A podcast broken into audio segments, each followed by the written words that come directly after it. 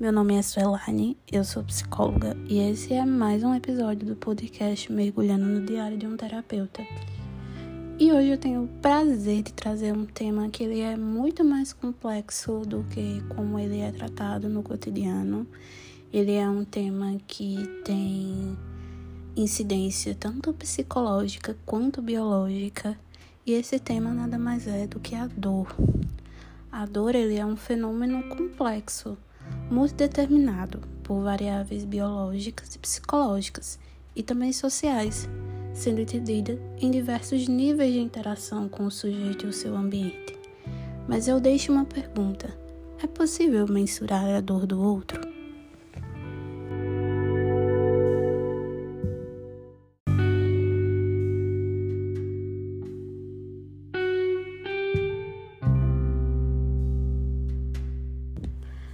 Resposta para esse questionamento inicial é não, não podemos mensurar a dor do outro.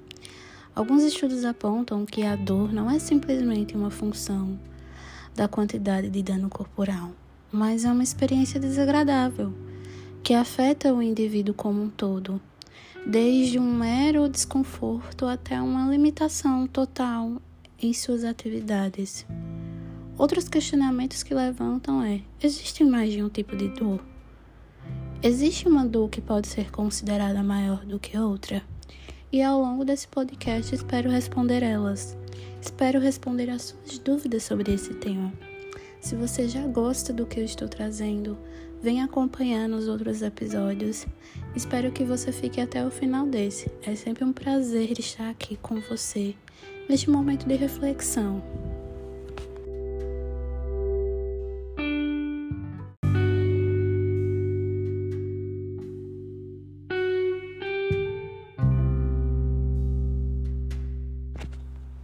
Afirmo que a dor não é algo que pode ser mensurado, é porque parto de uma premissa que o sofrimento humano é um fenômeno complexo, essencialmente verbal e, portanto, muito específico da nossa espécie humana. Ele está diretamente ligado e diretamente associado à nossa capacidade de verbalizar as nossas questões. Muitas vezes a dor não é diretamente acessível às pessoas que nos cercam. Quantas vezes você estava passando por um processo que você considera como um momento de dor e sofrimento e você não verbalizou o que estava sentindo? É sobre isso que eu estou falando, sobre não ser diretamente acessível para as pessoas.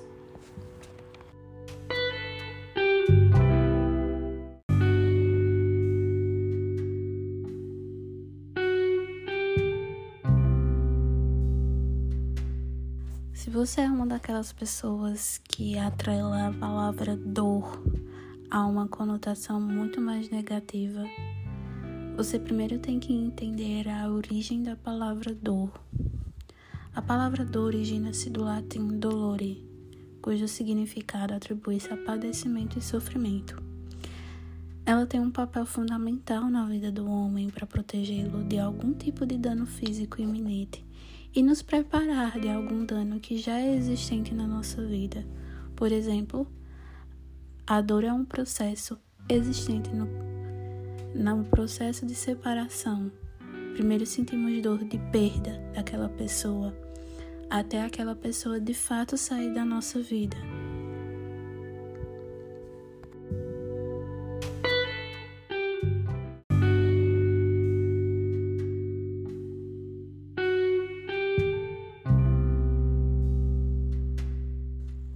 Como já falei inicialmente, a dor pode ser considerada um fenômeno multidimensional e pode variar de localização, quantidade, intensidade, frequência, natureza, etimologia e duração.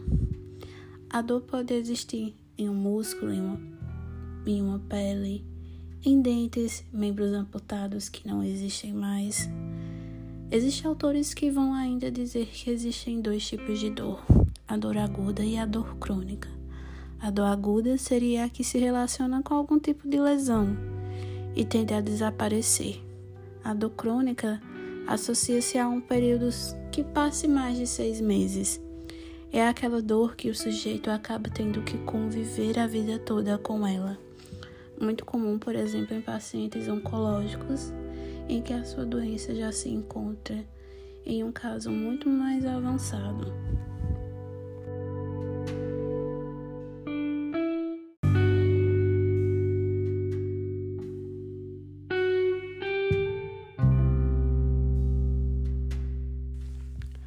Com isso, entramos em um eixo de entendimento que a dor pode ter sua natureza de origem orgânica, fisicamente reconhecida, ou ela ainda pode ter uma origem psicogênica sem causas físicas e relacionada ao funcionamento biológico, mas sim a um momento psicológico que a pessoa se encontra.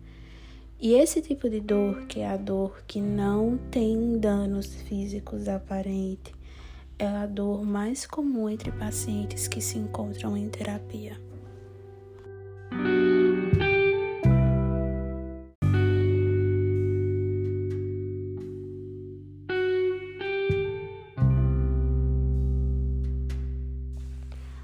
Com essa afirmativa de que muitas vezes a dor é uma temática recorrente em terapia, o papel do psicólogo da minha profissão é proporcionar justamente um ambiente seguro e confortável para que essa pessoa se sinta acolhida e à vontade para trazer à tona as demandas que cercam essa dor.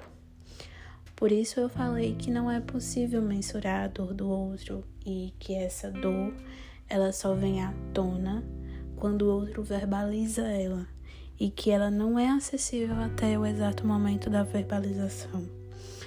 O sujeito, com toda a sua subjetividade e singularidade, se coloca como um agente da própria história e ele pode escolher reviver ou não as suas dores.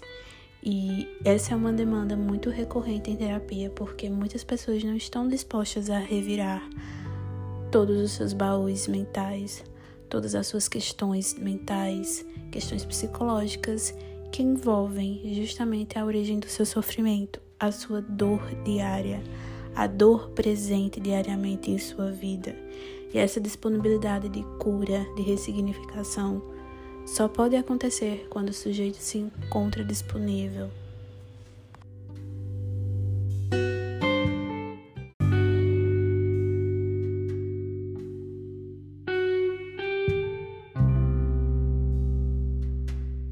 Não vou dizer que é um caminho fácil, geralmente não é. E muitas vezes essa dor é, vem entrelaçada com questões emocionais, como a ansiedade, a depressão, até a própria hostilidade, devido à convivência diária e cotidiana com a dor. Mas se você se encontra disponível, quer encarar e quer ressignificar o seu sofrimento, a sua dor, quer remexer em móveis dessa sua casa mental, saiba que a terapia é o espaço primordial para que isso ocorra. Se você está com essa disposição, se você pode, comece hoje mesmo o seu autocuidado, o seu processo de autoconhecimento, para você saber a origem dessa dor, o porquê que essa dor lhe acompanhou durante tanto tempo da sua vida. E saiba que é sempre bom falar. Falar é o caminho mais fácil para ressignificar questões. Espero que vocês tenham gostado deste podcast, deste episódio. Se você quer saber um pouco mais sobre mim, é, me siga nas minhas redes sociais. O meu arroba é Suelaine Psicóloga. E quero encontrar você lá, pode me mandar um direct. É um prazer estar aqui sempre em cada episódio novo, trazendo novas demandas, novos temas para vocês. Espero que vocês tenham um bom dia, uma boa semana, não sei quando você está ouvindo esse episódio. E comece sua terapia assim que conseguir.